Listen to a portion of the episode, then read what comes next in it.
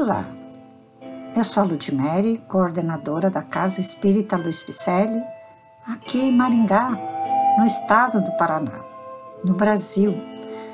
E estamos fazendo a leitura do livro A Caminho da Luz, que constam mensagens ditadas por Emmanuel e que foram psicografadas por Francisco Cândido Xavier. Estamos estudando o capítulo 22 com o tema A Revolução Francesa. Hoje com o subcapítulo A Constituição. Depois de grandes lutas com o predomínio das sombras, conseguem os gênios da França inspirar os seus homens públicos à Constituição de 1795. Os poderes legislativos ficavam entregues ao Conselho dos Quinhentos e ao Conselho dos Anciães, ficando o poder executivo confiado a um diretório composto de cinco membros. Estabelece-se dessa forma uma trégua de paz, aproveitada na reconstrução de obras notáveis do pensamento. Os centros militares lutavam contra os propósitos de invasão de outras potências europeias, cujos tronos se sentiam ameaçados na sua estabilidade em face do advento das novas ideias do liberalismo. E os políticos se entregavam uma vasta operosidade de edificação, vingando nesse esforço as mais nobres realizações.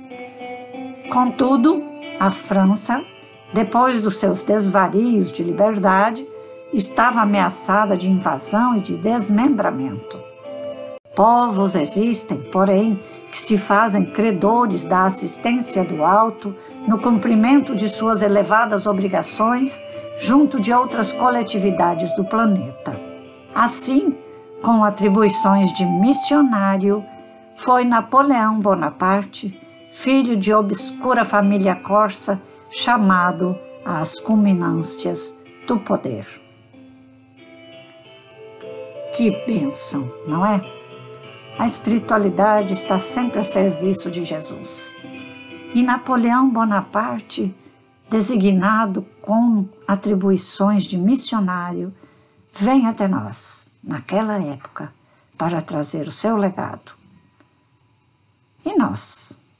Qual o nosso legado? Você já parou para pensar em deixar um legado aqui neste planeta? Na sua coletividade? Na sua casa espírita? Vamos lá? Vamos trazer a nossa tarefa para a CELP? Vamos montar projetos? Temos projeto social, projeto escolar, projeto com famílias carentes, projeto conosco mesmo, estudando e aplicando o melhor de nós, o nosso amor. E assim esses podcasts precisam ser encaminhados para que todos possamos aprender com Chico Xavier e Emmanuel a trilhar o nosso caminho de volta ao Pai Maior, a caminho da luz. Acesse nosso site www.celpifempicele.com.br um grande abraço e muita paz.